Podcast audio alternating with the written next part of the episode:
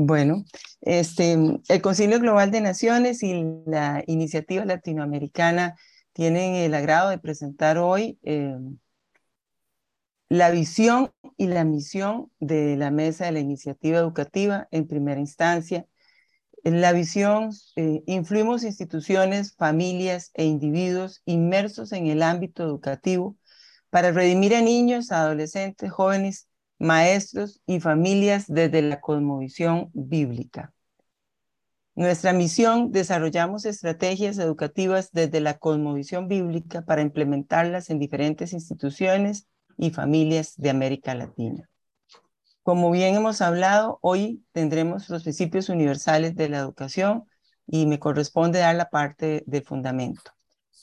La creación revela al Padre. Si conoces al Creador, vas a conocer al autor. Tenemos aquí el pasaje de los cielos cuentan la gloria de Dios y el firmamento anuncia la obra de sus manos. Un día emite palabra a otro día y una noche a otra noche declara sabiduría. El Salmo 19.1. Esta es la base y este es el fundamento que nosotros vamos a tener como el diseño original que Dios nos dio para la educación, para que Él mismo se diera a conocer a nosotros. ¿Cómo lo hizo? le entregó a Adán primero la observación del mundo físico para que le conociera. En segunda instancia, la clasificación para que lo nombrara. Tercera instancia, la comparación, la experimentación, la hipótesis, la teorización y el método. Esto es como él descubriría sus leyes naturales. También le dio la integración del conocimiento teórico de la vida práctica para que en él, él viviera en él.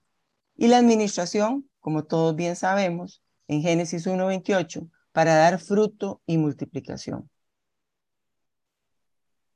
Proverbios 22.6 dice, dale buena educación al niño de hoy y al viejo de mañana jamás lo abandonará. O lo que conocemos, instruye al niño con su camino y cuando fuere grande no se apartará. Está en nuestras manos, es nuestra responsabilidad la educación de nuestros hijos, indistintamente de si nosotros los tenemos a cargo como homeschooling o si los tenemos a través de la educación privada o la educación pública.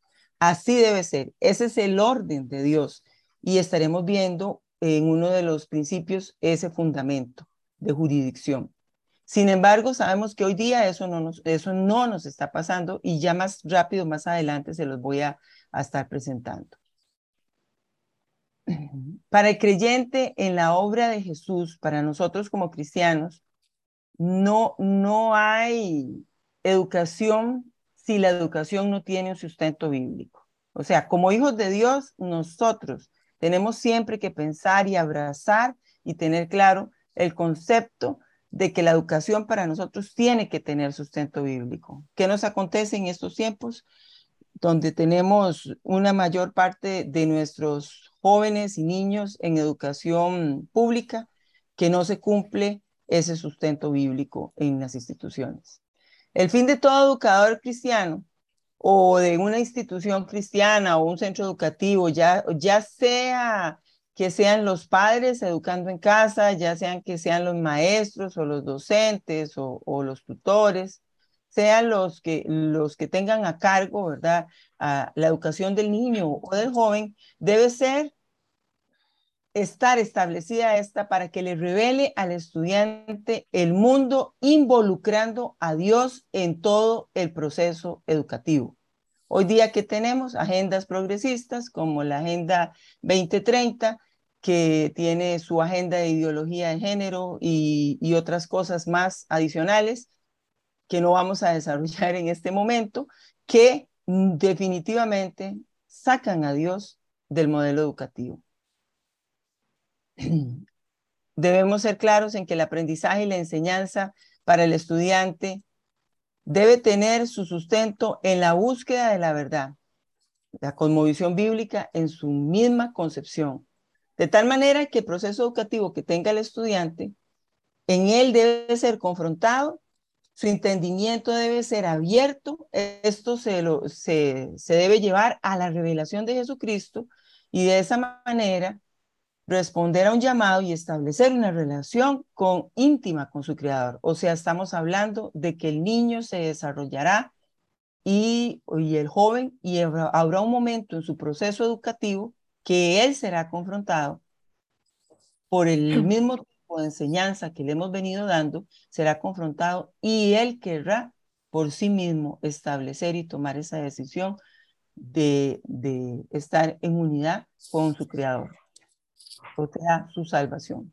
Deuteronomios 11, 18, 20 dice, por tanto podré, pondréis estas mis palabras en vuestro corazón y en vuestra alma, y las ataréis como señal en vuestra mano, y serán por frontales entre vuestros ojos, y las enseñaréis a vuestros hijos hablando de ellas cuando te sientes en casa, cuando andes en el camino, cuando te acuestes y cuando te levantes, o sea, en todo tiempo. Limitamos la educación solo específico y sobre todo cuando estamos en instituciones eh, eh, públicas o privadas, este, bueno, las, las privadas cristianas también las limitan, no vamos a decir que son todas en su amplitud, sin embargo, a pesar de que hay una enseñanza con cosmovisión bíblica en algunas o muchas de estas instituciones, el padre se desentiende y, es, y no quiero mm, no ser malinterpretar porque no estoy atacando la educación cristiana, todo lo contrario, tengo 22 años de experiencia y en la educación privada cristiana con conmovisión bíblica,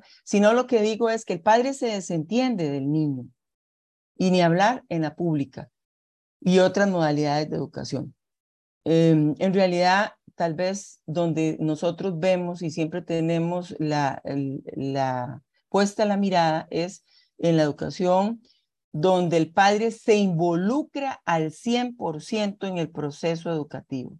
Sabemos que en homeschooling es más fácil esta, es, este proceso y es el diseño original con que Dios este, nos dejó el proceso educativo, pero nuestra realidad es que hoy día, y a eso les quería compartir, hoy día nosotros ante los principios de la educación contemporánea, donde encontramos que más del 90% o el 90% en algunas naciones eh, se están educando en educación pública, entendemos que los padres en su mayoría no se involucran en el proceso educativo. Los principios de la educación en la era contemporánea, nosotros tenemos que entender que son totalmente humanistas en su concepción, métodos y fines. Provocan la enseñanza, la adoración del mundo, ya sea la nueva era, el animismo, las relaciones adictivas, inclusive la adoración a sí mismo, ¿verdad? El naturalismo, eh, el medio ambiente se ve desde un punto del naturalismo y no como, como la mayordomía de lo que Dios entregó a nosotros. Niegan la adoración a Dios, dicen creer y respetar a un creador, pero se basan en su propia interpretación, no tienen una interpretación con una cosmovisión bíblica.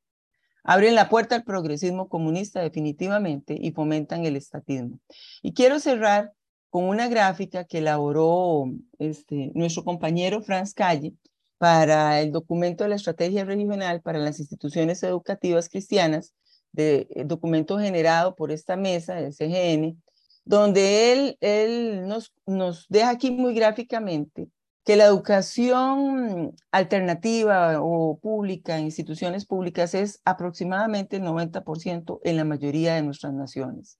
En unos más, en otros menos, en unos diríamos el 90, el único país ahí que conozco con un 88%, este, podría ser eh, un país eh, literalmente, como es el caso de Brasil, pero sin embargo, el grueso de la población está sobre el 90%. La educación en casa y la educación cristiana sumarían el 10% restante. Y de esa educación del 90%, el 60% son católicos y el 19% son evangélicos. Entonces, mis estimados, estamos en un estado crítico en la educación, entendiendo que realmente necesitamos poder llevar los principios universales de la educación basados en la esencia de una cosmovisión bíblica a este sector tan importante poder hacer que ellos migren, que ellos entiendan la necesidad de, de, involucrarse en la educación o poder migrar a una educación, ya sea en casa o ya sea una educación cristiana. Dejo esto como una reflexión porque el tema que vamos a tratar es un tema de que, donde toda la esfera de la educación está permeada como tal. Muchas gracias, bendiciones. Vamos a, a, hablar ahora con Noemí, que es la que ha preparado este documento que estaba mencionando Ileana. Noé, tú has... Gracias, amiga. Tú has, tú has ayudado a elaborar este documento y como nos explicaba Ileana, en la pedagogía del Edén, eh, Dios le dio todas las herramientas del conocimiento a Adán, pero también había un tema central en su pedagogía. Y el resultado lógico de este proceso de, conocer a la creación, como dijo Ileana, era adorar a Dios. Eh, coméntanos un poco, por favor, cómo es que, cómo es que esta adoración, cuando no la enseñamos, genera una respuesta aberrante. Coméntanos lo que Dios ha puesto en tu corazón sobre este tema, por favor. Sí, muchas gracias, Dorcas. Eh, quiero, en primer lugar, aprovechar también para glorificar a Dios. Eh, ¿Cuántos creen que servimos a un Dios bueno? A un Dios que merece la gloria y este es un momento muy, muy maravilloso al estar reunidos de este continente, tantos de nosotros, eh, de todo linaje, pueblo, lengua y nación, como uno solo. Eh, hablando un mismo idioma a través del espíritu a pesar de la lejanía. Y, bueno, también quiero honrar a, Dorcas. Quiero decirles que, ambas estuvimos preparando este documento y que em, en nuestro corazón lo que hay es eh, la intención de que Dios nos lleve de regreso a, a la senda antigua, de regreso a su palabra, porque sabemos que de ahí procede la verdad. Eh, ok, hablando de, esto que me decía Dorcas, em, creo que, que la importancia de los principios es porque Dios lo que quiere es traernos a una vida en abundancia, traernos a libertad. Y cuando los tomamos en cuenta, así como las leyes naturales, entonces no sufrimos la consecuencia de desconocer las leyes naturales. Eh, por ejemplo, la ley de la gravedad existe, nos guste o no, existe y, aplica, aunque no la conozcamos. Por ejemplo, aquellos niños que piensan que, que pueden ser Superman y volar, y qué peligroso que desconocen la ley de la gravedad, ¿no? Y sin embargo, no por desconocerla o no estar de acuerdo con ella, eh, no se va a cumplir eh, el principio o, el, o la ley, ¿no? Entonces, nosotros como hijos de Dios necesitamos regresar a esa senda antigua, a esos principios. Cada principio revelado por Dios en su palabra es una semilla de verdad con el potencial de brindar libertad para la vida abundante que Él preparó para nosotros. Son derechos y privilegios otorgados por Dios que cualquiera que le cree puede disfrutar. Renunciar a ellos producirá irremediablemente cierto grado de esclavitud y de destrucción. Eh, y en la siguiente vamos a, a ver un poco también del fundamento el fundamento de la educación de acuerdo a lo que, lo que Dios dice. Dios es el creador y diseñador de todo cuanto existe, incluida la educación. La caída distorsionó ese diseño original.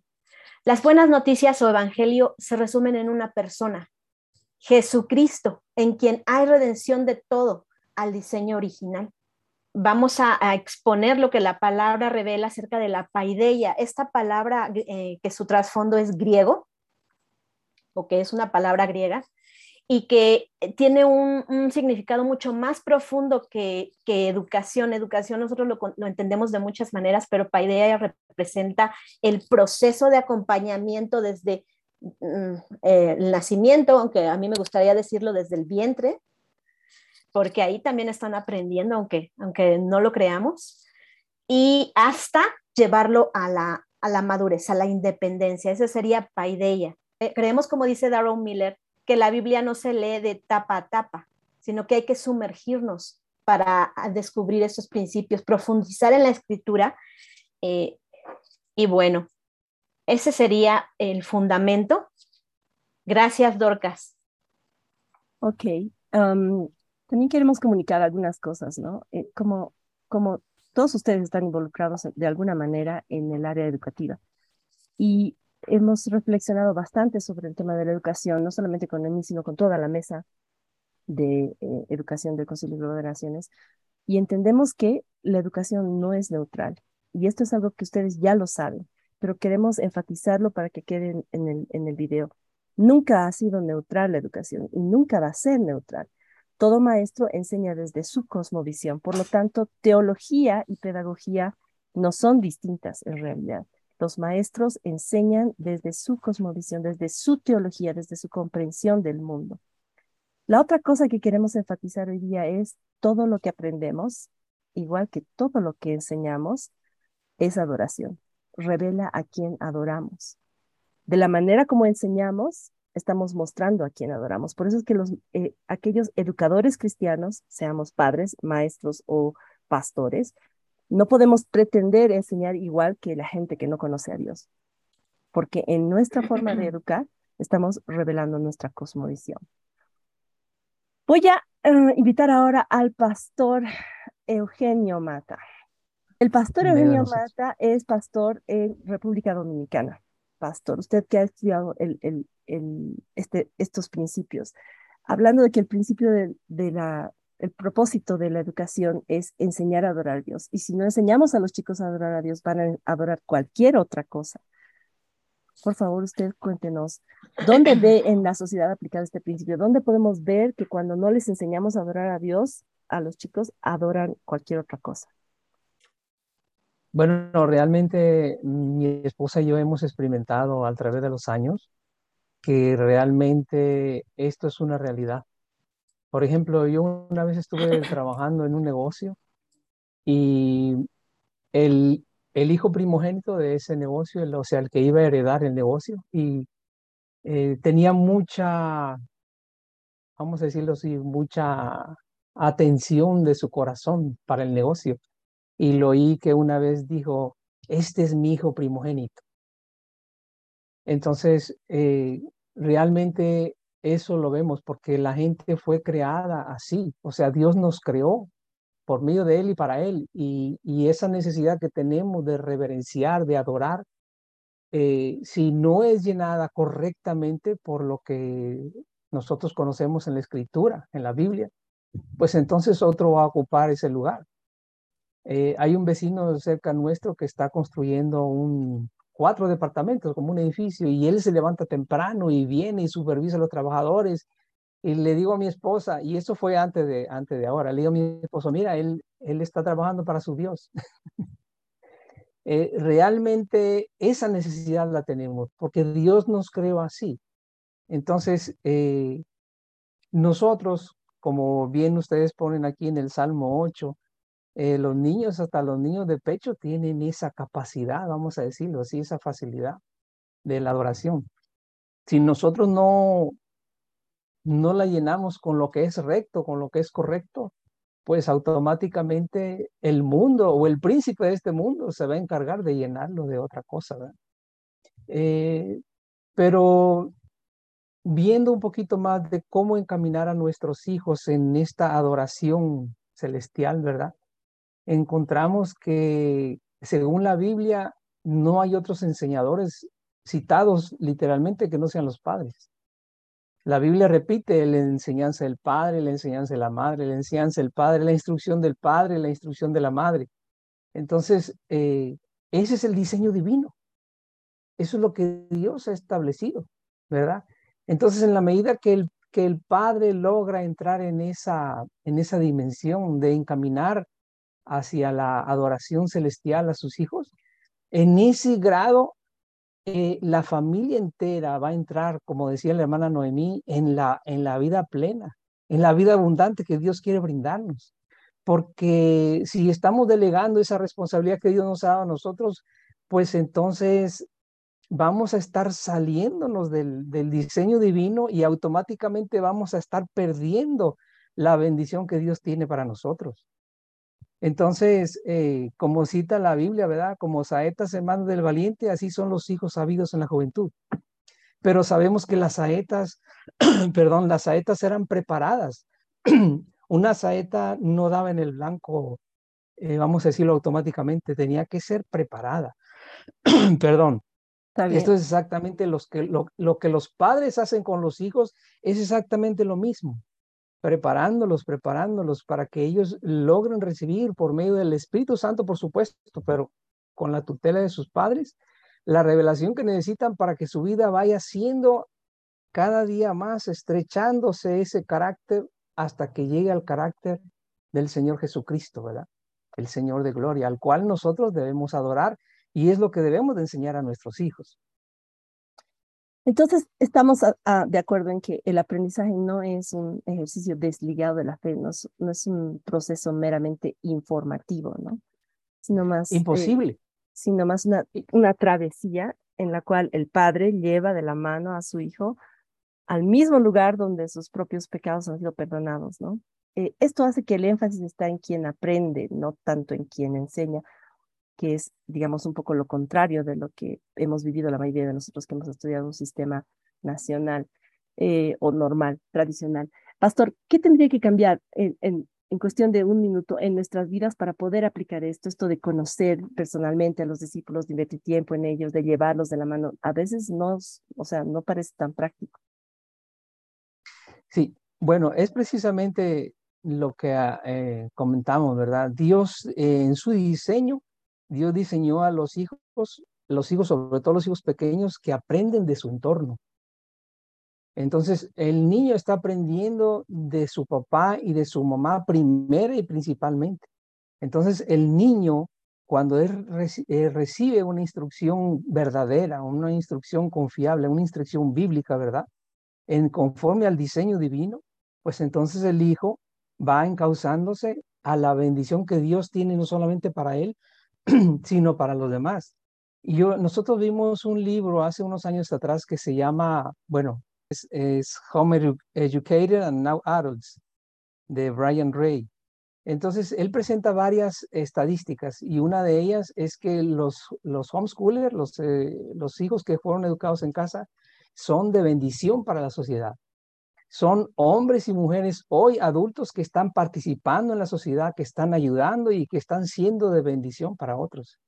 Entonces, el, el, el sistema tradicional de educación hace o como un egoísmo, como que lo que tú vas a hacer, lo importante eres tú, pero lo que tú tienes que hacer para el éxito es esto, y automáticamente el, el discípulo, el, el, niño o el mozalbete va llenando su corazón y su mente y su vida de un egoísmo que solamente trae deterioro a los que están cerca de él. ¿Sí, sí me explico? Eso me lleva a la tercera eh, pregunta que teníamos para usted, pastor. Así brevemente, cuéntanos, eh, porque la parte del documento que usted estaba eh, defendiendo dice que el aprendizaje es un deleite. Pero en la experiencia de muchos, el aprendizaje no ha sido un deleite, ¿no? Había que jalonearlos para salir de la cama, para ir al colegio, eh, evidentemente no todas las materias le gustaban a uno. ¿Usted ha, vivido esto de el aprendizaje es un deleite? ¿Nos puede dar un ejemplo antes de darle la palabra de nuevo a Noemí, que tiene también algo para compartir sobre este principio? Definitivamente, nuestros hijos, los tres fueron educados en casa, los tres se graduaron de educación en casa y ellos están educando a sus hijos de educación en casa y ellos gozaban, gozaban con su mamá, porque su mamá era la, la maestra, ¿verdad?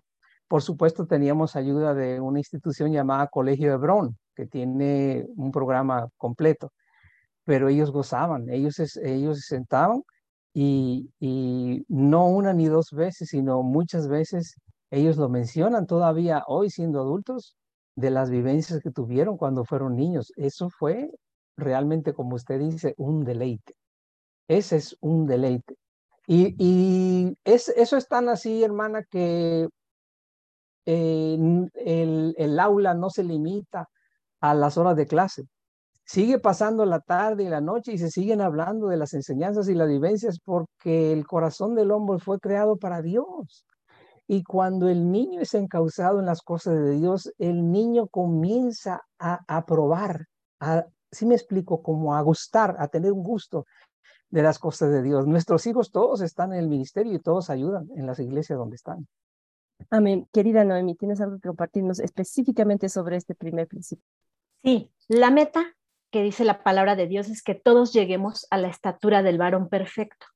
Y ese varón perfecto es Jesucristo, tanto maestros como alumnos. Podemos ser transformados a su imagen y tener, como dice Filipenses 2, el mismo sentir que hubo en Cristo Jesús. Eh, alguien escribió que nos parecemos a lo que adoramos. Así que la adoración en la educación contribuirá a este círculo virtuoso que, mi papá enseña. Eh, entre más le adoro, más le conozco. Y entre más le conozco, más, más voy siendo transformado a su imagen. Gracias, Noé. Pastor Rubén, bienvenido. Gracias, gracias, ya estoy. Ok. Pastor, em, el principio número dos es el principio de jurisdicción y lo que básicamente dice es que son los padres que están sujetos a una congregación los que deben de rendir cuentas por sus hijos y que si nosotros como padres delegamos este entrenamiento en algún grado, tenemos que ser conscientes de que de acuerdo al grado que delegamos va a disminuir nuestra influencia y nuestro involucramiento en, en la formación de nuestros hijos, porque los niños van a adoptar los valores de las personas con las que pasen más tiempo. Quiero leerte eh, el, la cita textual de Al Moller en este punto, que dice, en este punto no nos cobijamos bajo la autoridad de ninguna disciplina humana, porque al final lo que establece la verdad es la palabra de Dios. Porque detrás del qué de la escritura está el quién, en este caso Dios, ¿no? Autoexistente, lleno de gloria, infinitamente perfecto Dios. Pastor, ¿Por qué nos cuesta aceptar este rol como padres? Si, la palabra de Dios lo dice, ¿por qué este quién no es suficiente para convencernos de nuestro rol y de que Dios nos va a demandar eh, al respecto? Pues eh, lo que hemos visto nosotros en, esta área y en muchas otras a lo largo de los años en la enseñanza es, eh, hay personas que a veces, aún siendo hijas de Dios, ignoran algunas áreas que Dios enseña. De hecho, son varios puntos y en ninguno de esos puntos creo que eso exime al hombre de la responsabilidad, porque ignorar una ley no me exime de las consecuencias de violarla o, alguna instrucción. Entonces creo que puede haber algunos casos en los que los hermanos eh, genuinamente ignoran que Dios está esperando que ellos les enseñen, pero va a haber un punto donde evidentemente ellos van a tener que entenderlo y ponerlo en práctica. Eh, mm, digamos que esta instrucción de educar a, los hijos y de ver por la familia, durante algún tiempo podemos estar exentos. ¿Cuándo? A lo mejor cuando no estamos casados o cuando no tenemos hijos. Pero una vez que nosotros eh, tenemos un matrimonio y tenemos una familia, tenemos que empezar a poner atención en lo que Dios espera que nosotros eh, hagamos como miembros de una familia y más los varones que somos cabeza y por supuesto nuestras, eh, nuestra esposa, en este caso mi preciosa esposa que es mi ayuda idónea, ella eh, hemos tratado de ver qué es la labor como padres que tenemos con, con nuestros hijos, porque hemos de dar cuentas por, eh, por nuestros hijos, que decimos nuestros hijos y entendemos qué es lo que estamos diciendo, aunque sabemos que realmente son hijos de Dios primeramente o, le pertenecen a Él, y lo que procuramos es justamente que ellos le conozcan y sean hijos de Dios. Porque ese podría ser una opción, que a lo mejor la gente los hermanos no estén identificando que eso es una realidad para nosotros. El otro punto podría ser que inmersos en un mundo tan capitalista, tan de competencia, por supuesto que hemos descubierto eh, o hemos visto con tristeza cómo muchos padres están más inmersos en los logros que se pueden obtener en este mundo, eh, empresariales, económicos, para colgar diplomas en la pared a costa del riesgo que esto implica para la salvación de sus hijos. Entonces hay un egocentrismo también ahí en ello. Y en otro caso también aún falta de fe, porque hay personas, hermanos en la fe, que, que saben que Dios está esperando que lo hagan, pero ellos dudan de sus capacidades humanas, dudan que Dios pueda proveer de una sabiduría para poder llevar a cabo esta labor. Y sabemos que los padres no necesitan tener el perfil docente para poder enseñar a sus hijos. El hecho de ser padres y Dios haber encomendado a sus hijos con esos padres es porque Dios está considerando que ellos pueden enseñar a, esos hijos. Entonces, podría haber más factores, pero me parece que son esos tres los que yo podría ver de manera eh, inmediata. Justamente e, esa era una de las siguientes preguntas. Ahorita te voy a pedir que abundes más al respecto. Eh, este documento que preparó Nami dice cualquier relación que atente contra la autoridad de, los padres no solamente es antibíblica, sino que atenta contra la familia misma como unidad. Eh, creo que todos los cristianos estaríamos de acuerdo si nos preguntan quién debe enseñar a los hijos eh, o discipular a los hijos, diríamos nosotros, pero la pregunta de control es entonces quién no debe enseñarles, quién no debe discipularles. Y ahí es donde la mayoría de nosotros no estamos tan dispuestos a admitir, pero eh, no admitir, sino más tan dispuestos a profundizar en esa respuesta. En tu experiencia pastoral, hermano Rubén Pastor, eh, ¿qué ha sido mejor que tener a la iglesia enseñando a los hijos? ¿Hay algo mejor que la iglesia enseñando a los hijos? Yo creo que de acuerdo a lo que hemos hablado hasta ahora y, eso que vamos recién empezando, de acuerdo al, al, diseño de Dios y lo que vemos en la escritura, no hay, como bien decía mi hermano recién en su participación anterior, no existe una referencia donde Dios le diga a los padres, cuando le delegues la educación de tus hijos a tales personas, nunca hay una instrucción como tal. Continuamente en proverbios, en salmos, y en la vida práctica, en, las escrituras, podemos ver que quienes son encargados de la enseñanza en general de sus hijos, pero primordialmente eh, eh, toda esa enseñanza general tiene que ir encausada, que ellos conozcan de manera particular a Dios, que ellos tengan un encuentro personal con Dios.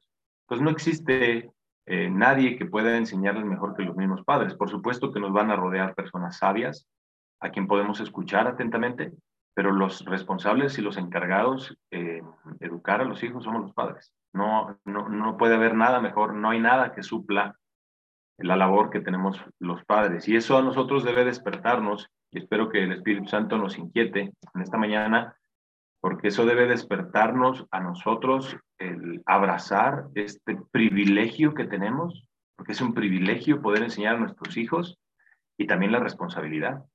Va a ser un privilegio que cuando acabe la vida como la conocemos, nos encontremos también con nuestros propios hijos en el cielo y sea fruto de la labor que también nosotros hayamos hecho, más allá del conocimiento eternal y temporal que podamos adquirir en el conocimiento eterno. Y eso es invaluable y lo único que nos pueden hacer son los padres. Gracias, pastor.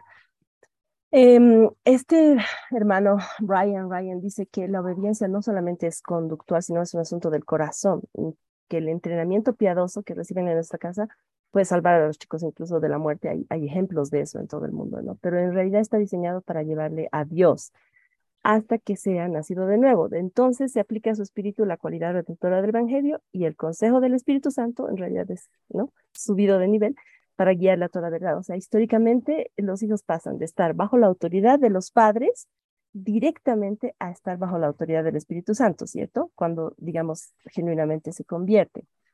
Eh, asumiendo que un niño puede genuinamente convertirse, digamos, entre los 10 y los 13 años, pero todavía está bajo la autoridad de sus padres, ¿nos puedes comentar un poco cómo ocurre esta transición? No conozco bien todo el texto de, que, citaste del hermano, el autor del libro, pero, porque supongo que va a estar acompañado de todo un contexto, pero creo que como personas, por supuesto, una, me voy a adelantar un poquito, una vez que conocemos al Señor, todos estamos bajo la autoridad del Señor. Sin embargo, nunca estamos desligados de estar en comunidad y en comunión con otros hermanos a quienes podemos seguir rindiendo cuentas. Entonces, así como desligarme de una autoridad humana para estar 100% de Dios, yo creo que aún en esa misma figura tal vez Dios no, no nos enseña que sea así, ¿no? Eh, pero pensando en un, en un niño joven o un muchacho joven de 10, 13 años que genuinamente se ha convertido, creo que en gran, en gran medida si se convierte va a ser por la labor, la instrucción que como padres hayamos podido sembrar en el corazón de ellos. Entonces, eh, ellos no van a tener ningún inconveniente en seguir considerando nuestra autoridad natural como seres humanos que nosotros tenemos sobre de ellos, pero también nosotros como padres tenemos que enseñarles a cómo pueden ellos depender de Dios con el ejemplo no solamente con la enseñanza. Entonces, por supuesto que nuestra autoridad máxima es Dios, pero Dios también espera que nosotros como hijos, cuando aún no tenemos un hogar propio, estemos ligados a la autoridad de los padres, honrándolos todo el tiempo, ¿no? Entonces, es una transición que se va a dar de manera natural porque eh, vamos a preparar a los hijos. la razón por la que Dios nos los concede es para que nosotros los, los, ayudemos a madurar, a ser perfectos, a, a, perfectos, entiéndase, la, madurar es lo que significa, ¿no? De acuerdo a la Biblia. Entonces, es llevándolos a una madurez hasta que ellos sean independientes en su vida. Y en ese proceso, por supuesto, va a ser que ellos estén dependientes de su Padre Dios. Eh, dependientes de lo que Él enseña, de lo que Él espera, de lo que Él ha mostrado y revelado en su palabra.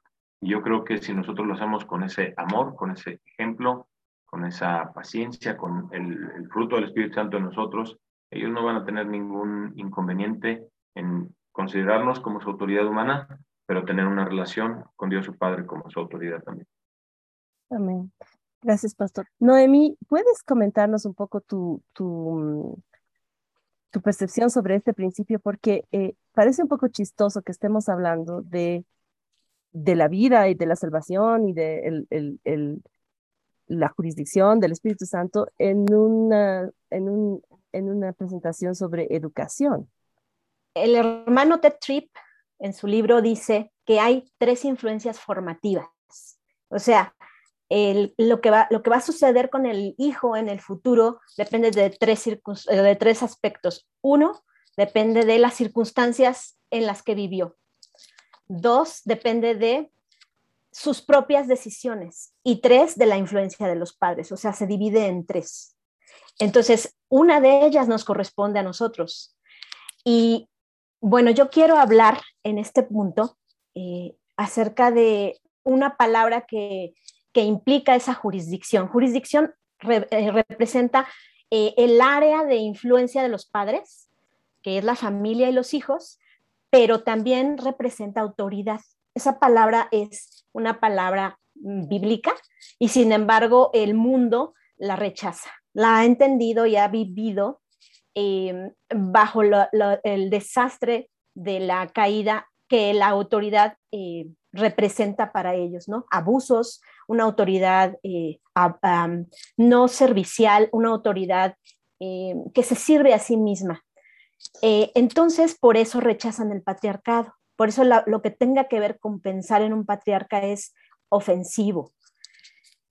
sin embargo, Dios lo diseñó de una manera diferente. En su corazón, al presentar este modelo de autoridad, estaba en el que el Padre pueda manifestar el reflejo de nuestro Padre Celestial ante su Hijo.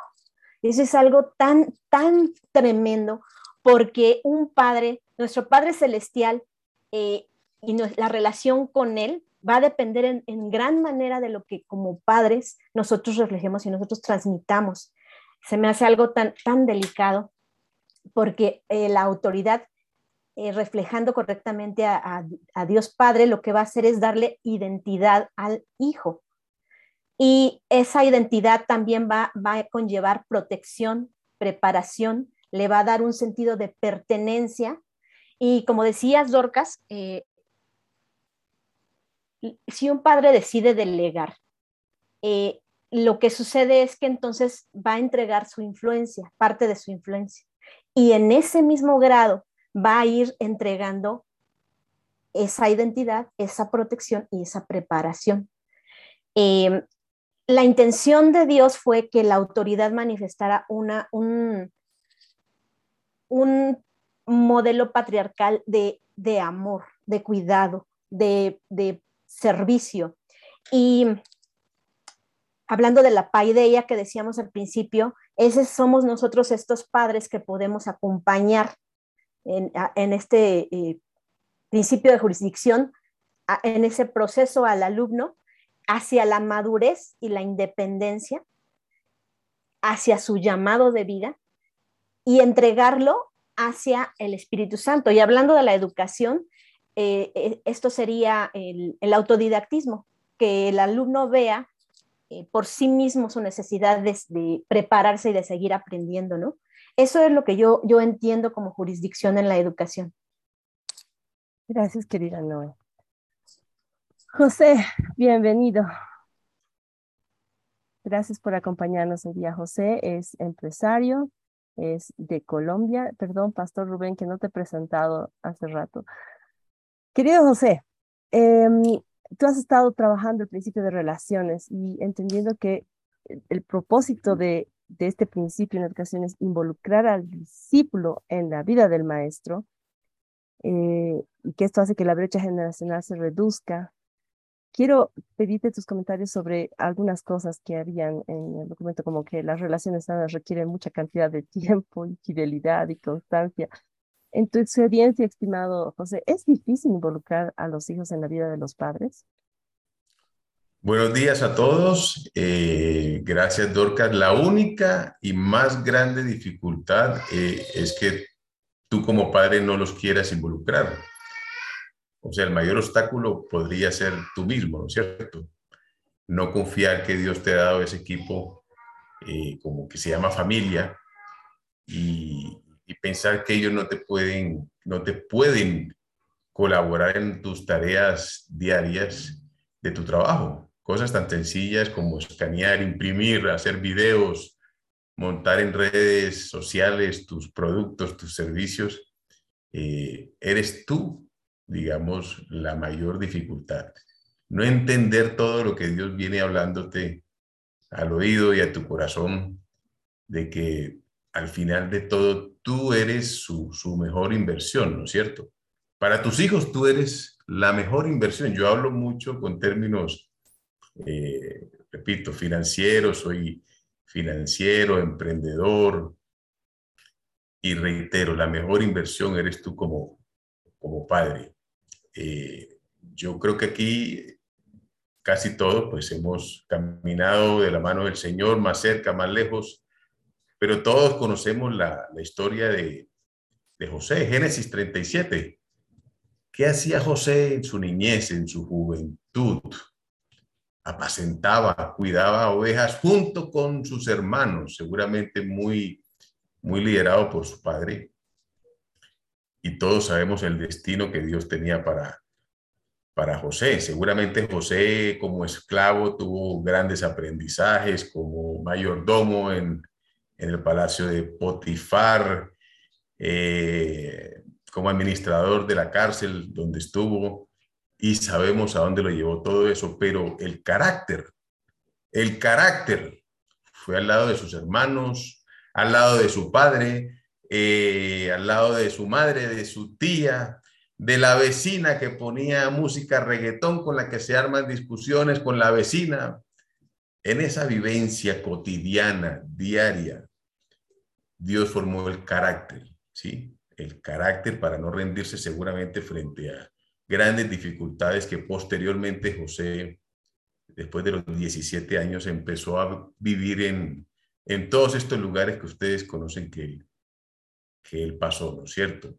Eh, un ejemplo, y de pronto me, puedo adelantar, pero, pero voy a mi casa.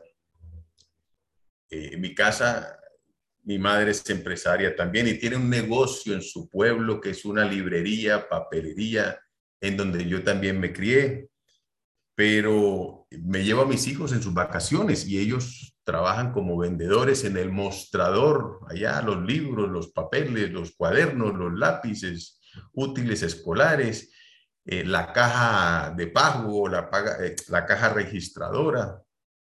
Ellos trabajan ahí en sus vacaciones y mi hijo mayor, que en su momento ahí tenía como ocho años, eh, fuimos a una clase de tenis, nos montamos al taxi y llegamos, el taxista nos cobra y, él inmediatamente eh, responde el, cambio, los vueltos, como decimos en Colombia, que el taxista debía darle, darnos de vuelta. Y yo apenas estaba contando con mis dedos cuánta plata me tenía que dar el taxista y enseguida mi hijo respondió. Y yo me quedé sorprendido, lo miré y ¿de dónde sacas esa agilidad? Y me dice mi hijo, no, es que yo trabajando en la papelería de la abuela he aprendido matemáticas más rápidamente con, que con los libros que tú me das. Claro, como financiero que soy, inmediatamente me imaginé el ahorro que iba a tener yo si, si lo ponía a trabajar desde los ocho años y no tanto estudio, ¿no? Pero en la vivencia, en la convivencia, él vuela más rápido. Hoy tiene 13 y, nos apoyamos también en una plataforma americana muy linda, muy completa, no es lo único. Y, y, mi hijo es sobresaliente en matemáticas.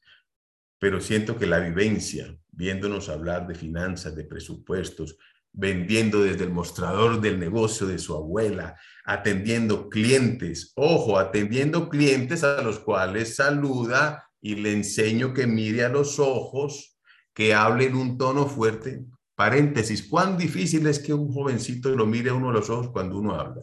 Creo que todos tenemos familiares, sobrinos y hasta a nuestros propios hijos les cuesta un poquito de trabajo mirar a los ojos, mantener una conversación.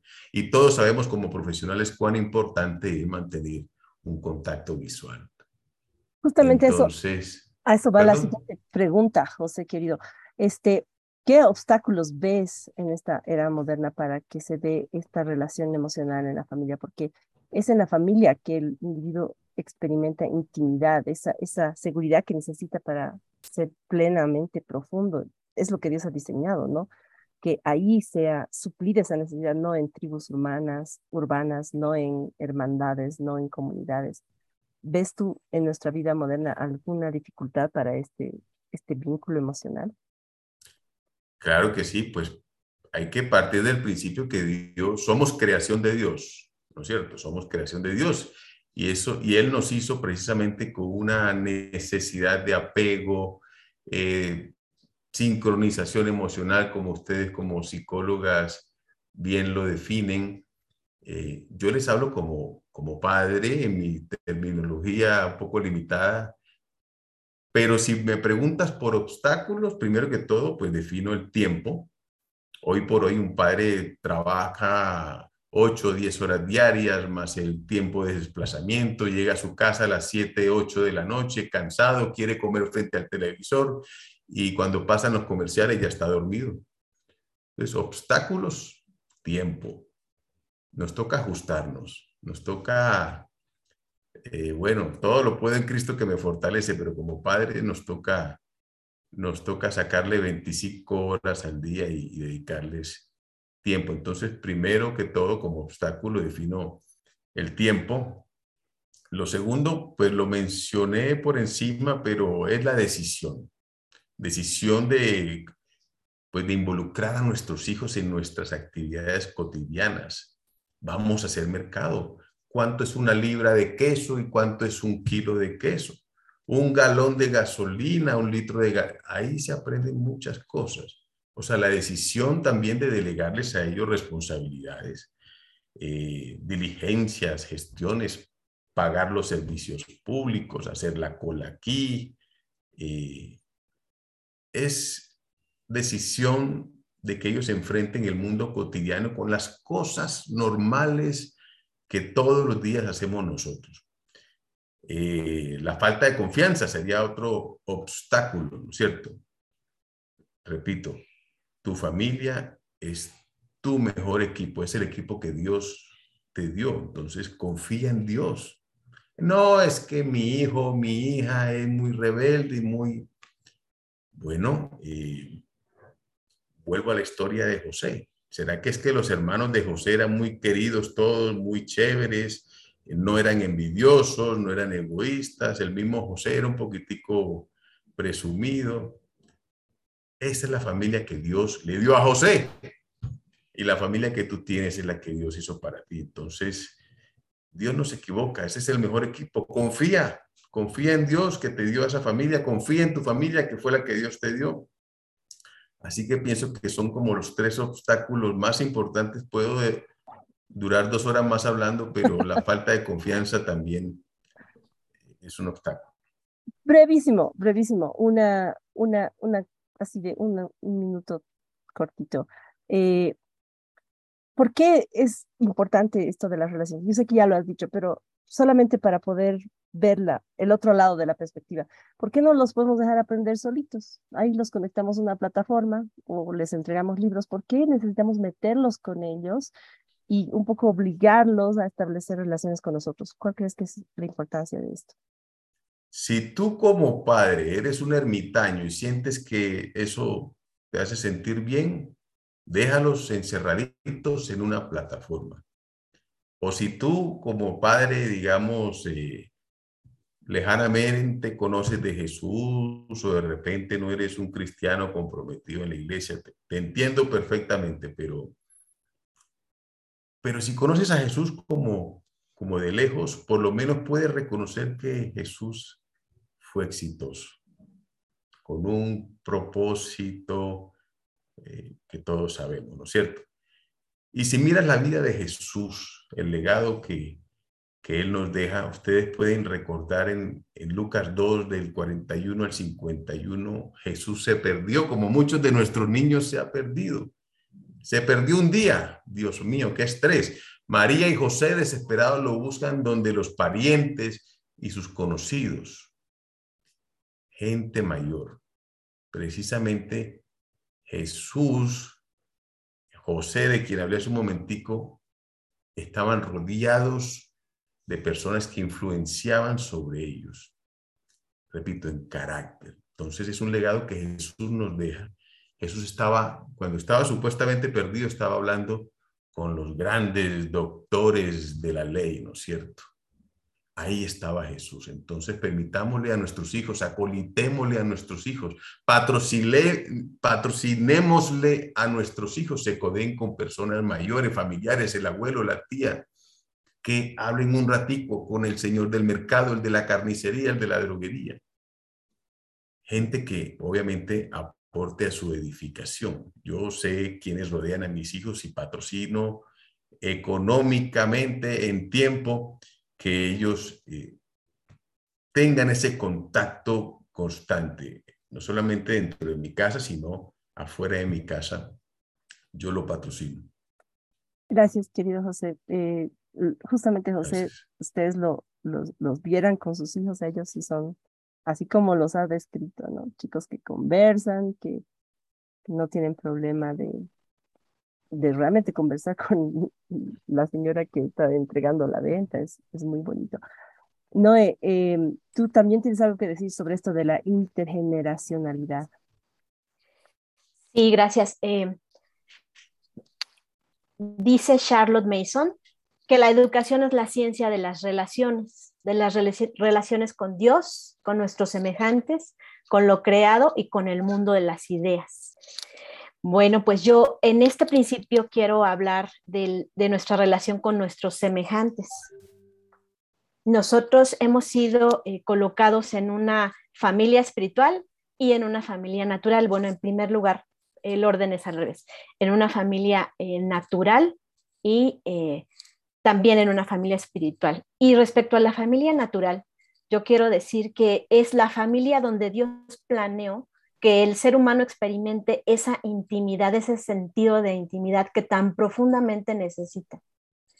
Eh, también quiero decir que nuestro Padre Celestial siempre nos incluye en todo lo que Él hace. Eh, podemos ver, por ejemplo, a Noé, cuando Dios planeó el diluvio, Él lo incluyó. No le dijo, bueno, te voy a poner en una cueva y luego regreso por ti cuando ya haya pasado todo esto, sino que Él lo involucró en la construcción del arca y Noé a su vez involucró a sus propios hijos que fueron salvos. Y no se trata de que nosotros, no solo se trata de que nosotros pasemos con nuestro tiempo con nuestros hijos haciendo cosas de niños. Eso es algo muy común, tiempo de calidad. Las relaciones en realidad necesitan montones valga la expresión, y montones de, cantidad de tiempo, además de, calidad de tiempo, pero también mucho tiempo de, hacer cosas de adultos, de que ellos hagan cosas con nosotros, cosas de la vida real. Eh, también eh, quiero decir acerca de la, de la familia espiritual, que es la iglesia, que allí es donde nosotros somos eh, edificados unos a otros. Ahí es donde nosotros podemos aprender intergeneracionalmente, que esta es la visión, como dice mi hermano Rodrigo Tapia, las iglesias hoy en día no tienen esa visión intergeneracional, casi siempre somos segregados, segregados en grupos de niños con niños, mujeres con mujeres, jóvenes con jóvenes, y, y no alcanzamos a ver la riqueza que Dios nos da en un cuerpo, porque realmente eh, la, iglesia, en la congregación, eh, Dios la diseñó no como una institución. Generalmente las instituciones tienden, o más bien tienden a despersonalizar al individuo. Todo se centra en la organización, todo se centra en la institución y en una institución casi siempre piramidal. Y, no se pone mucha atención en el individuo. Sin embargo, eh, Dios, Pablo no lo menciona así como una institución piramidal ni como una organización, sino que habla de, la iglesia de Cristo, habla de su novia como un organismo vibrante, lleno de vida y un organismo eh, similar a un cuerpo. Esa es la analogía que hace. Y es hermoso porque un cuerpo lo que hace es una interdependencia. Somos miembros los unos de los otros y si se duele un, miembro, el otro también lo, lo siente y todos trabajamos en, un fin común y todos nos procuramos unos a otros. Entonces, un, alumno que crece con ese concepto y además unos pastores que disipulan a estos varones, los varones son totalmente capaces de disipular a sus propios hijos. Algo que es una realidad que no, no representa satanizar las escuelas dominicales ni, ni prohibirlas, ni mucho menos, pero sí intenta invitarnos a las reflexiones que verdaderamente en la reforma sí se instituyeron escuelas dominicales, internados y colegios que, enseñaban la palabra o que enseñaban en general la educación. Pero como bien lo, has comentado tú, Dorcas, eh, el, el, origen de las escuelas dominicales fue enseñar a los niños de Dios eh, aquellos que eran huérfanos o aquellos cuyos padres no eran creyentes. Pero los padres que sí son creyentes son los responsables de enseñar no solo lo espiritual, lo moral, eh, la, la Biblia de Dios, sino también son responsables de enseñar la educación como un todo, no como algo fragmentado, acá lo académico, allá lo espiritual, acá lo, lo, lo moral y lo físico, sino que lo perciban ellos como parte de un todo. Y bueno, también quiero añadir que es privilegio de los padres llevar a la familia un tiempo devocional hacia la presencia del Señor con lectura de la palabra, con adoración y con oración. Esto lo escuchábamos con nuestro hermano Rob Rino el domingo pasado en una conferencia muy bonita que pertenece a los tiempos del espíritu de Elías y él nos hablaba de volver nuestros corazones hacia nuestros hijos, de este espíritu de Elías que, Dios puso en Juan el Bautista para preparar un pueblo bien dispuesto para el Señor que representa eh, hijos que, que, volvieron también en respuesta a su corazón a sus padres. Primero comienza con los padres y los hijos entonces responden y de esa manera eh, es que se puede pasar el legado de fe a la siguiente generación. Eh, este vínculo que, con el que nacen los niños, que se va poco a poco, decía el hermano Renaud, y quedó grabada para quien le interese. Fue una charla en confianza bien, bien hermosa, bien, con un espíritu bien especial, hermanos, y, y él decía que van creciendo y el vínculo se va, disminuyendo, y el vínculo va, em, los corazones se van alejando, y lo que tenemos que hacer conforme crecen es lo contrario, es volver nuestro corazón a ellos. De esto va a hablar nuestro hermano Dave Tucker en el día 27 a fin de mes. Y bueno, entonces ya vimos que para estar listo para salir a la sociedad hay un orden. Primero en, en familia natural, luego en familia espiritual y entonces ya está listo para salir a la sociedad. Sin embargo, ahora las cosas han cambiado. Eh, se, se manda a los hijos fuera a, edades muy tempranas. Eh, a mí me causa tanta tristeza ver algo, aquí en mi país algunos letreros que dice eh, guardería desde, desde, los 45 este, días de nacido, eh, desapego, proceso de desapego. Y dice uno, son 45 días de nacido, ¿no? Y bueno, pues es eso. Gracias, Dorcas. Gracias, Noé. Dante, bienvenido. Tú y yo vamos a analizar ahora Em, el principio de individualidad. Y quiero citar a Catherine Dang aquí en una de sus conferencias sobre educación providencial. Y ella dice que cada niño, cada hijo, cada estudiante es un ser humano creado imagen de Dios, de capacidad de aprender, de crear, y ante Dios va a rendir cuentas de sí mismo y no como parte de una comunidad. Eh, el, el, documento que hemos, eh, que hemos elaborado, que ha elaborado eh, nuestra hermana Noemí, dice que cuando eh, los hijos son educados por un sistema tradicional en esta cosmovisión, tienen la tendencia de abrazar el comunismo. ¿Por qué, ¿Por qué ocurre esto?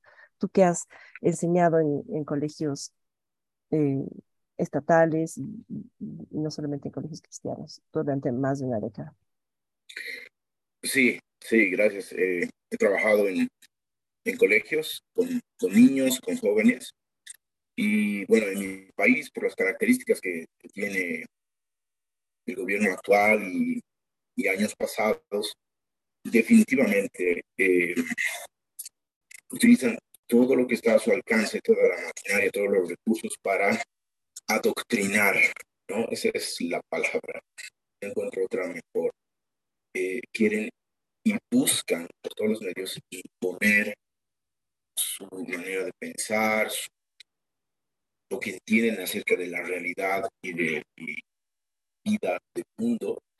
Y qué mejor que un lugar que se parece mucho a una sala de culto.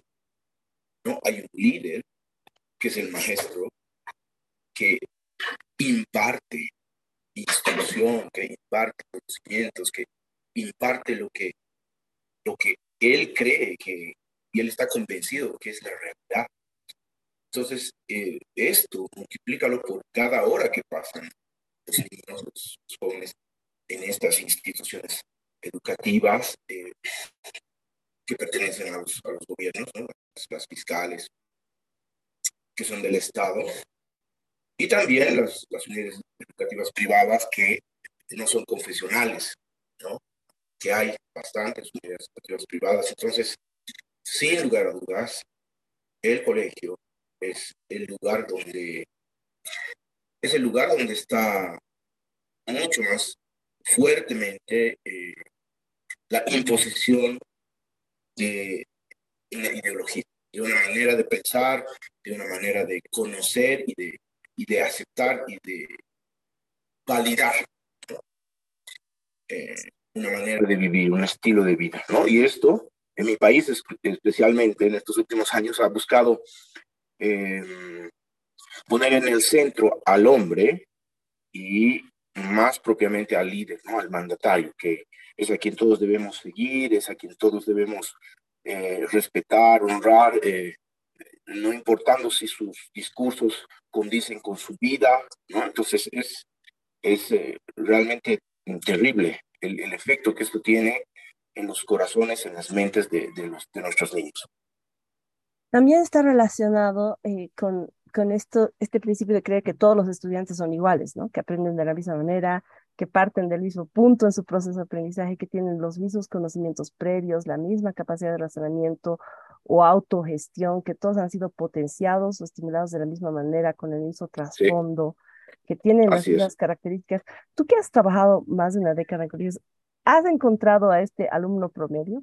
¿Qué, qué tu experiencia sobre eh, la uniformización en, la, en el aprendizaje? Es otro problema, ¿no? Es otro de los problemas eh, educativos en mi país. Me imagino que en muchos países a, a lo largo de, de, de, Sudamérica, Latinoamérica, eh, porque se quiere medir con una misma regla a, a, todos.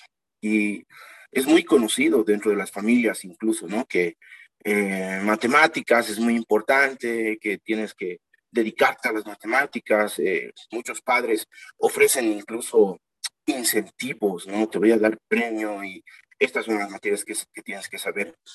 Y esto es eh, también negar lo que es eh, el diseño de Dios para cada persona. Cada persona viene eh, con ciertas habilidades y ciertos talentos y también los va a ir desarrollando.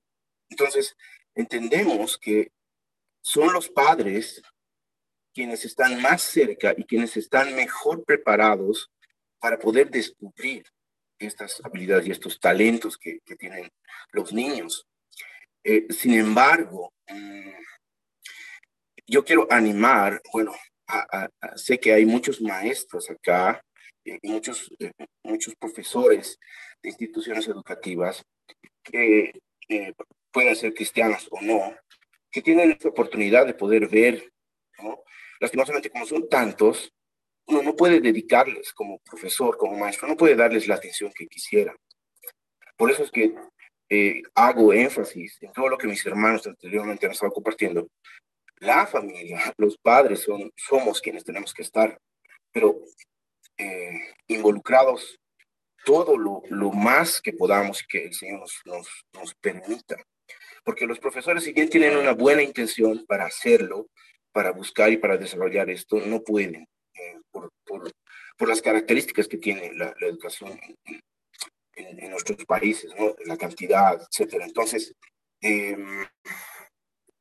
creo que todas, eh, todos los padres de familia debemos estar eh, muy comprometidos, especialmente nosotros los cristianos, muy comprometidos en ir viendo, ir descubriendo, ir potenciando estas habilidades, estos talentos que, que tienen nuestros hijos, brindarles la, la oportunidad para desarrollar esto, para hacerlo crecer. Entonces, em, me parece que, eh, bueno, quiero contar aquí un pequeño, un pequeño testimonio acerca del punto. Eh, nuestra hija mayor eh, se estaba preparando para un examen, ella tenía que ir a rendir un examen en tercero de primaria, tercero de primaria.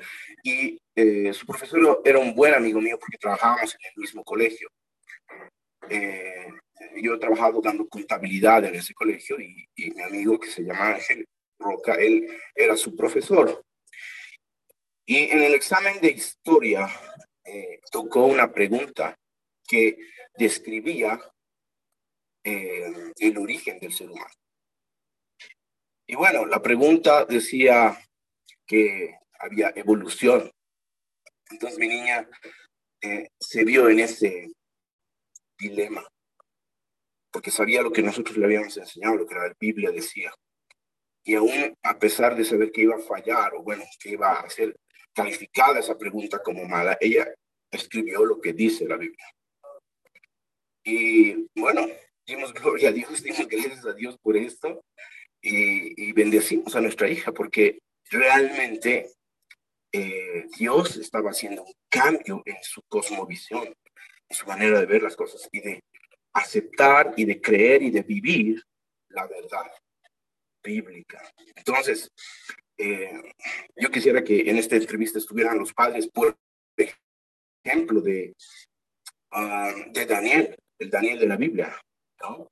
Tú sabes, la historia de Daniel, eh, el, aquel que, que, dijo, no importa si, si, si vamos a morir, no vamos a adorar a otro Dios, pero a la par que era un seguidor, un creyente, un discípulo, era un jovencito excelente en lo académico. Así que, padres, estamos eh, desafiados a tomar este lugar, a realmente comprometernos con eh, el discipulado, primeramente el discipulado con nuestros hijos, eh, el vivir vidas delante de ellos así, 24/7, ¿no? Mostrándoles a Cristo, que ellos vean a Cristo real en la casa. Hace hace, unos, hace un par de semanas estábamos hablando con mi esposa acerca de los tiempos de, de lectura de la Biblia y de preguntas que tenemos con, con, con, con, mi familia. Estamos leyendo el libro de los Proverbios. Y hermanos, yo quiero decirles que esto, estos tiempos, son mis favoritos. Posiblemente es, yo creo que es lo más parecido al cielo. Escucharles, hablarles. Así que eh, bueno, esto. Gracias, Dante. Eh, sí, tenemos que pasar a nuestro siguiente, mm, siguiente, siguiente, principio. Ahí, ahí te voy a, te voy a pedir que te quedes un ratito si hay preguntas. No, ¿quieres así hablar velozmente antes de que podamos entrar al último principio? Para... Ok, lo contrario a individualidad eh, para mí sería estandarización como bien dijeron hace, hace un momento, el alumno promedio no existe, solo existe en las estadísticas. Si nosotros eh, pusiéramos, dice un hermano, eh, un pie en agua helada con hielos y un pie en agua hirviendo, en promedio estaríamos pasándola de lujo. Es así de, de irreal es el promedio, ¿no? Eh, y bueno, eh, cuando un grupo de alumnos está aprendiendo, lo que generalmente sucede, yo he sido maestra en escuela dominical, escuela particular, escuela cristiana, escuela estatal y en homeschooling. Y puedo decirles que lo que sucede es que quedan los alumnos o por encima de la media o por debajo. Y la educación generalmente es para la media. Entonces, cuando hablamos de individualidad, y hablamos de una enseñanza de uno a uno, como la palabra de Dios la enseña eh, en Deuteronomio, en el Antiguo Testamento, y cuando tu hijo te pregunte, tú le vas a decir, y cuando te levantes y cuando te acuestes, primero estas palabras estarán en tu corazón como padre y las repetirás. Y allí en ese versículo tan maravilloso las repetirás a tus hijos al levantarte, cuando andes por el camino, al sentarte, al acostarte. Está haciendo un, eh, de la educación o de la enseñanza un estilo de vida, algo bien natural. Y esa es una educación de uno a uno, una educación individualizada. Todo lo, lo que toma en cuenta es al alumno, al que aprende, más que al que enseña o al material y al método. Lo importante es el alumno. Entonces, una vez conociendo a nuestros alumnos, su manera de aprender, sus características, acompañándolo en el descubrimiento de su propósito, es que podemos atinar más a la manera en que le vamos a enseñar, cómo vamos a llegarle. Todos sabemos que cuando un alumno va mal en la escuela, eh, generalmente lo que se hace es llamar a los padres y necesita regularización, necesita que usted me ayude en casa. Y resulta muchas veces que en ese aprendizaje de uno a uno, es que se logran resultados increíbles, ¿no? Eh, y bueno, Charles Mason dice, los niños son personas. Bueno, parece bastante obvia esta frase, pero lo que con esto podemos entender en este principio es que no son eh, hojas en blanco para que nosotros escribamos en ellas, no son en proceso de eh, llegar a, sino que ya son, ya son personas con todo el potencial, con la imagen y semejanza de Dios para cumplir su propósito y em, ese propósito le va a dar gloria a Dios y va a cumplir con el objetivo de nuestra existencia, que es glorificarle. Y es eso, gracias, Dorcas. Pastor Elías, bienvenido, buenos días. Muchas gracias, de verdad que estoy muy contento de poder estar participando en esta mañana. Eh, bueno, un gran abrazo a todos los presentes. Acá tengo una obra artística de mi hijo, no sé si se alcanza a ver. Eh, de verdad que estoy, estoy muy, muy emocionado. Eh, antes de comenzar, no sé si puedo hacer una pregunta. Si pueden escribir si ustedes actualmente están realizando la profesión de, de profesor en alguna escuela, por favor. Solamente eso, nada más. Gracias. ¿Ya? Em, pastor, queremos visitar este principio de la integración en, el, en la educación, ¿no? Y eh, lo, que, lo que nuestra hermana Noemí nos propone es que generalmente los llamados personales de los discípulos tienen una naturaleza de servicio, no hay dones que uno pueda aplicar a uno mismo solamente. Y esto rompe esta dualidad de un cristiano nuevo, de que hay algunas cosas santas y que lo demás es profano.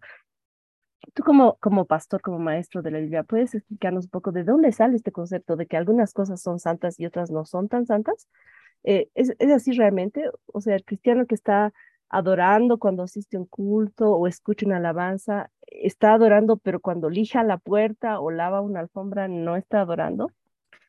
Muchas gracias. E, es una excelente pregunta. Y bueno, antes de ir directamente a esa respuesta, eh, desde que era muy pequeño, eh, tuve la intención de involucrarme en educación.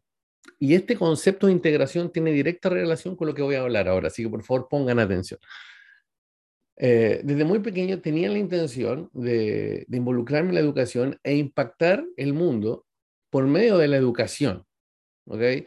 Eh, recuerdo que mi padre era pastor y desde que tenía 13 años hacía clase de la Biblia a los más pequeños de 8 años. Teníamos una congregación muy pequeñita en el campo.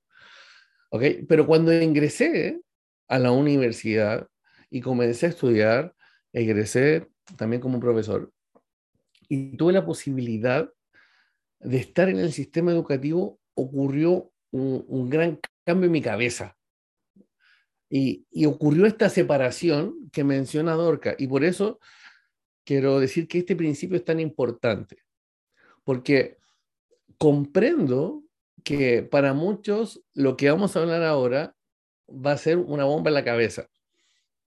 ¿Sí? Cuando ingresé a, la universidad y, y, comencé a estudiar sobre educación, no me di cuenta que muchas de las definiciones que enseñaban en la universidad se estaban incorporando a mi manera de pensar. ¿Y por qué, y por qué estoy comenzando con esta introducción y con este ejemplo? Porque cuando vamos de integrar, de incorporar, de coordinar, muchas veces repetimos textos bíblicos como que la escritura es inspirada por Dios y útil para enseñar, redarguir, corregir, instruir en justicia, pero separamos entre lo sagrado, iglesia, teología, discipulado, ¿sí?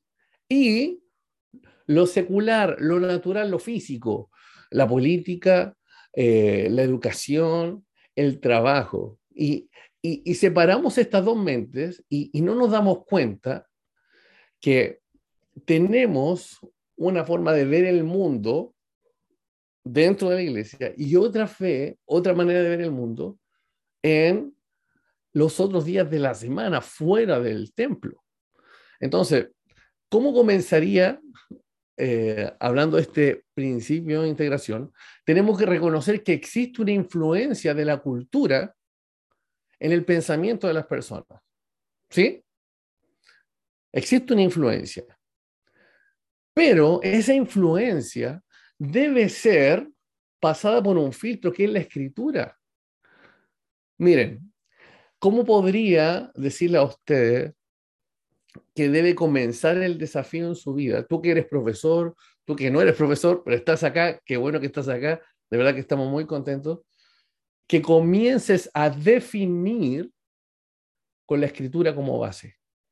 Cuando comienzas a definir los términos con la escritura como base, cambia tu perspectiva de interpretar la realidad y la interpretas correctamente. Y te das cuenta que no existe esta separación entre lo secular y lo sagrado, porque nosotros todo lo que hacemos es para glorificar a Dios. ¿De qué se trata este concepto, este concepto de integración? Que la palabra de Dios ilumina todas las áreas de nuestra vida. La palabra de Dios no solamente ilumina tu vida el domingo en el templo, no solamente ilumina lo que tienes que hacer en el devocional, sino que la palabra de Dios ilumina todas las definiciones. Ya no, ya no defines educación, porque, queridos amigos, el diccionario es un manual de filosofía básica, no es neutral tampoco. las definiciones que están ahí tienen una base filosófica. Y nosotros como cristianos comenzamos esta definición es desde la Biblia. Educación desde la Biblia. Cuando nosotros hablamos de matrimonio, es fácil definirlo. Ah, eso es de la Biblia. Pero trabajo también.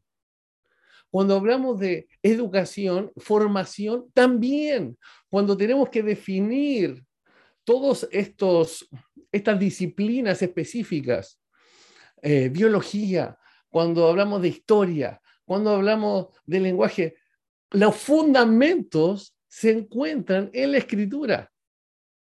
Entonces, ¿cuál es el desafío? Después que tú leas este hermoso texto que preparó mi hermana Noemí, te envío un gran abrazo. Integración. Debo integrar la escritura a todo, a todo. Profesor de historia, que estás ahí presente, define cada periodo histórico según la Biblia, porque la ilustración redefinió la historia y nos contó un cuento que muchos cristianos abrazamos como verdad. Entonces, perdón que me apasione, pero, de verdad, pero de verdad que espero que este proceso que también yo llevo viviendo 10 años, que otros lo puedan vivir, que otros profesores, no solamente sean cristianos que estudiaron pedagogía, sino que sean profesores cristianos con una conmovisión cristiana, que integren la palabra de Dios a su vida. Una de las primeras cosas, y después voy con la otra pregunta, ¿verdad? Eh, una de las primeras cosas que tenemos que entender, queridos padres, queridos profesores, es que la educación no es sinónimo de escolarización. Por eso define cada término según la Biblia. Integra la Biblia a todo lo que haces. La escolarización es un proceso, fíjense, que se oriente a la formación integral de las personas y quiere afectar no solamente el área cognitiva, sino que afectiva, física, social, cultural, moral y espiritual y está textual de las bases curriculares. Búscalo en tu país. Quiere que tú apliques sus planes para todas las áreas de la vida. Pero Dios es la única fuente de verdad y Él que nos dice, con la palabra de Dios, intégrala a todo lo que haces, a todo lo que haces, incluida la educación. Gracias, pastor. Realmente estaba, estaba muy bien. En el documento que preparó nuestra hermana Nani, habían como unas etapas naturales de desarrollo, no sé si las recuerdas. Sí. ¿Y tú podrías darnos un ejemplo cuando no respetamos las etapas naturales de desarrollo del niño? ¿O lo hacen solo en el país de, de hermano no, no, en todo lugar. Y de verdad que cuando me preguntaste esto, es difícil eh, no extenderse. ¿Por qué? Porque el sistema de escolarización, tenemos que entender estos profesores. Estamos hablando de sistema. No solamente hablamos de un profesor específico. El sistema está diseñado con una estructura para que las personas sean cristianas, ateas, feministas, comunistas, lo que sea, tengan una interpretación de la realidad común, una base común de pensamiento. Esa es la intención, ¿ok? Y esto muchas veces ocurre. Saben que hice una, una encuesta con profesores de religión. Se supone que estudiaron la Biblia, ¿cierto?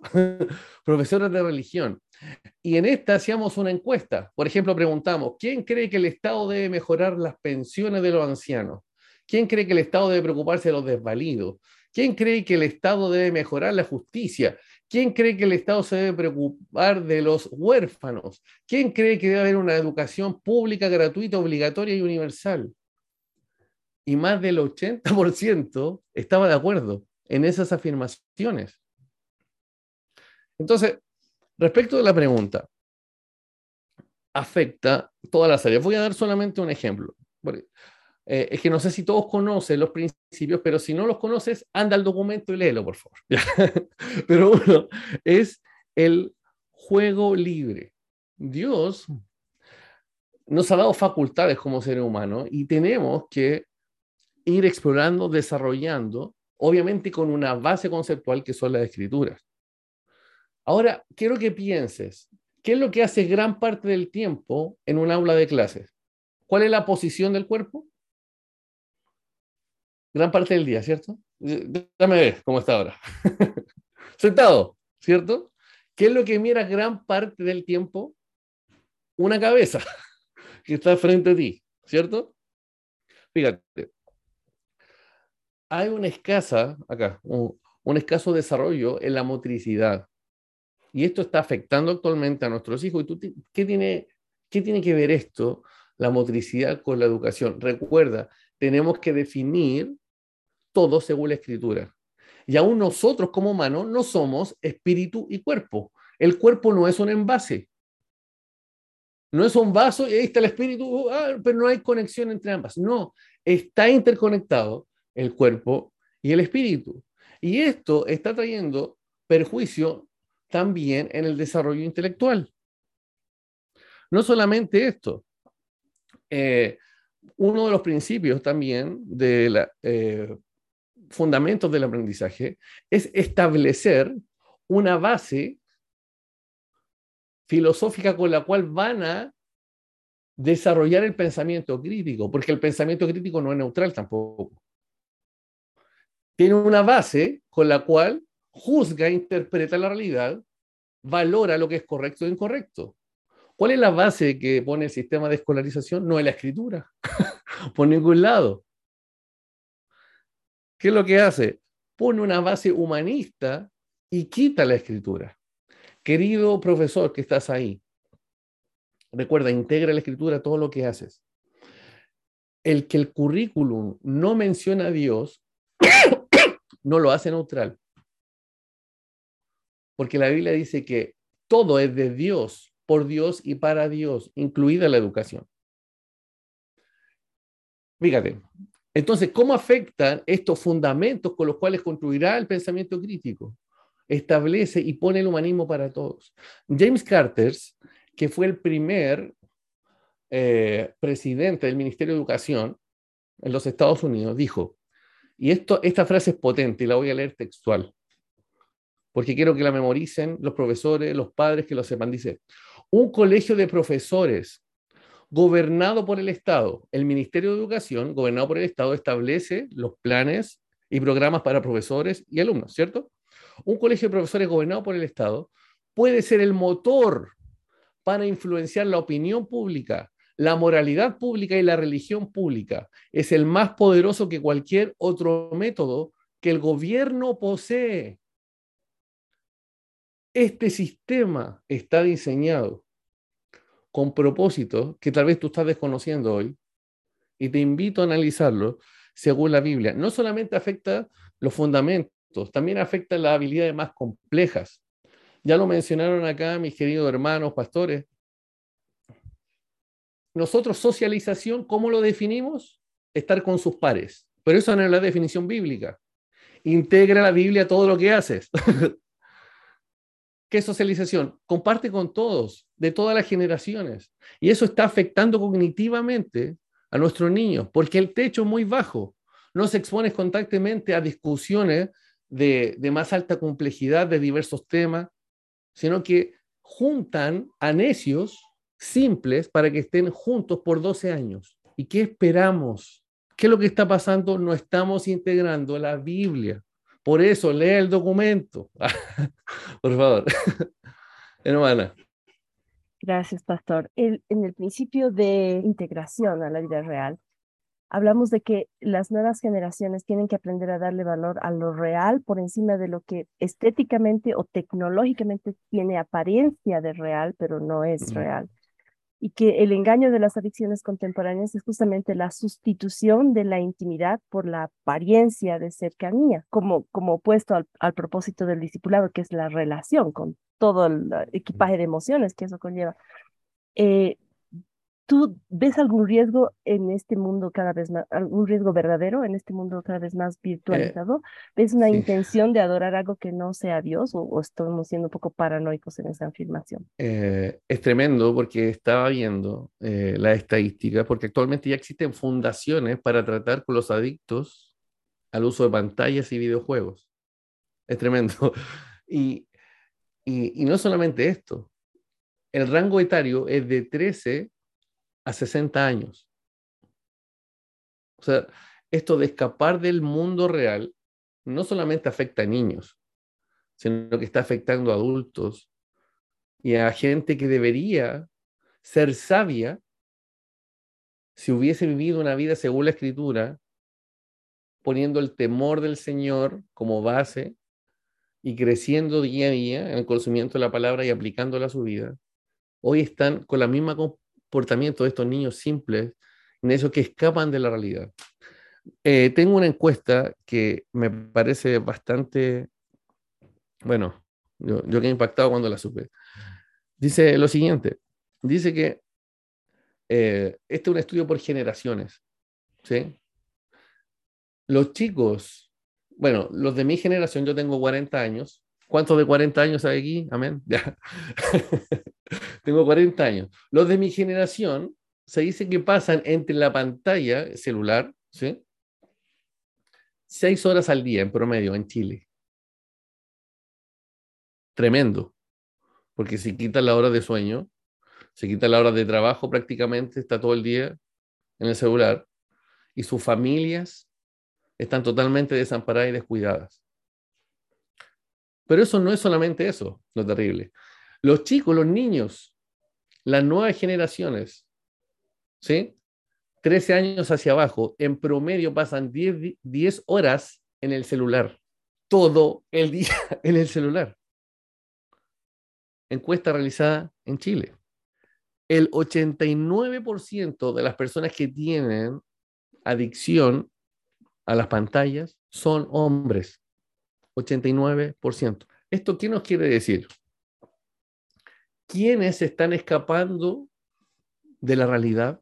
Porque Dios nos, envió al mundo real, ¿cierto? Dios nos envió al mundo real, a vivir en el mundo real y apasionarnos por la realidad, a vivir nuestra misión en la realidad. Pero ¿qué es lo que está pasando ahora?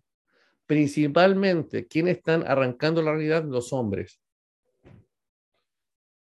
Eh, el sistema de escolarización también tiene un énfasis en esta cultura digital. Ahora, ¿existe algo, un inconveniente que tu hijo aprenda cómo utilizar un computador? Claramente no. Pero tenemos que hacerlo con sabiduría. ¿Y quién debe aplicarlo con sabiduría? Los padres. Pero en primer lugar, ¿quién debe vivir con sabiduría? Los padres. Los padres. ¿Qué están viendo hoy los hijos en tu vida? ¿Estás viendo que escapas de la realidad? Cada vez que hay un problema con tu esposa, celular, celular, se separan. Hay un problema con tu hijo de carácter, le pasa el celular para que se tranquilice. Eso lo que va a hacer, va a destruir tu familia. ¿Y por qué pasa esto? Volvemos al comienzo. Integra la Biblia a todo lo que haces. No creas esta mentira de la separación secular sagrada. Práctica, conocimiento, va unido. Gracias, pastor. Este, para terminar, querida Noemí, eh, ¿tienes un comentario sobre este principio particularmente? Sí, muchas gracias. Bueno, yo voy a ser breve porque ya estamos sobre el tiempo y quiero decir que eh, tenemos hasta los tuétanos bien impregnado en nosotros el, pensamiento secular greco-romano, el cual se ocupa eh, de un mundo de ideas. Sabemos que los filósofos se dedicaban a debatir y a exponer sus, su filosofía, pero a diferencia de, de la cosmovisión judeocristiana, no aterrizaban a su vida lo que, lo que filosofaban, ¿no? Era a veces incongruente y eso lo vemos en todos lados, ¿no? Esa incongruencia entre lo que creemos y lo que, lo que, lo que decimos creer y lo que hablamos, pero no lo vivimos. Y sin embargo, eh, la Biblia es muy clara que la cosmovisión de la educación en cuanto a integración debe ser ser hacedores y no tan solo oidores. Eh, que la fe sin obras es muerta. Y bueno, eh, quiero yo eh, hablar acerca de que cómo la integración para la vida debe ser espíritu, alma y cuerpo, ¿no? Eh, hablabas, hermano Elías, de, esta dicotomía, esta separación en donde se cree que el ministro es el que realmente está sirviendo a Dios, pero el, el herrero no está sirviendo a Dios. Entonces, esa es una dicotomía opuesta a la visión de integración de, a la vida de la palabra de Dios. Los puritanos tenían esta, esta frase que decía que mi capilla es tan sagrada como, perdón, mi taller es tan sagrado como mi capilla. Los niños aprenden a través de conexiones emocionales. Ellos conectan cuando están involucrados los sentimientos. Ellos aprenden en ambientes orgánicos y ambientes naturales. Ellos aprenden con experiencias manos a la obra, utilizando sus cinco sentidos y en movimiento, también lo decías hermano Elías, y aprenden en contacto con los elementos, sobre todo entre menor edad, más necesidad de estar en contacto con espacios abiertos y con eh, naturaleza. sus pupilas requieren horizontes amplios movimiento, mucho movimiento y también texturas. Sus, pupilas requieren llenarse los ojos de, la naturaleza y de cosas verdes. Em, el trabajo en realidad es una bendición. Eso es lo que podemos enseñarles a nuestros hijos, que la integración de la educación a la vida no es la educación misma como un fin, sino el servir, el servir a otros y así como Jesús que, que dio su vida en rescate por otros. Enseñamos carácter de Cristo a través de todo lo que enseñamos, incluyendo las materias académicas. Y bueno, aquí podemos ver que un problema de la integración de la educación en la educación secular es, o de la, educación, el sistema educativo como lo conocemos en nuestras naciones, muy grave, es que eh, casi no hay experiencia, casi no hay eh, aplicación de lo que se aprende, todo es mucha teoría y en mi país al menos sucede esta contradicción en, la cual cuando eh, las empresas van a contratar a alguien te piden un perfil contradictorio, dicen que tenga 20 años, pero que tenga 5 años de experiencia porque en la escuela no, se pudo aterrizar esta parte de, la experiencia. Eh, y bueno, así como hemos sido hechos a imagen de Dios, nosotros tenemos la necesidad de producir. Él es el creador y nos creó para producir, eso es integrar lo aprendido.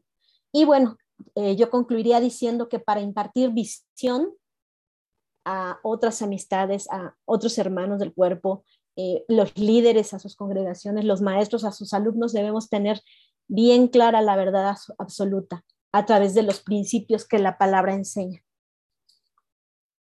Muchas gracias, eh, Noemí, por la participación y a todos los que han expuesto. Agradecemos a todos los que han participado hoy con nosotros, los bendecimos y esperamos que, que se continúen conectando en los próximos diálogos que tendremos. Gracias, bendiciones. Gracias. hasta luego. Dios les bendiga. Gracias a todos, bendiciones.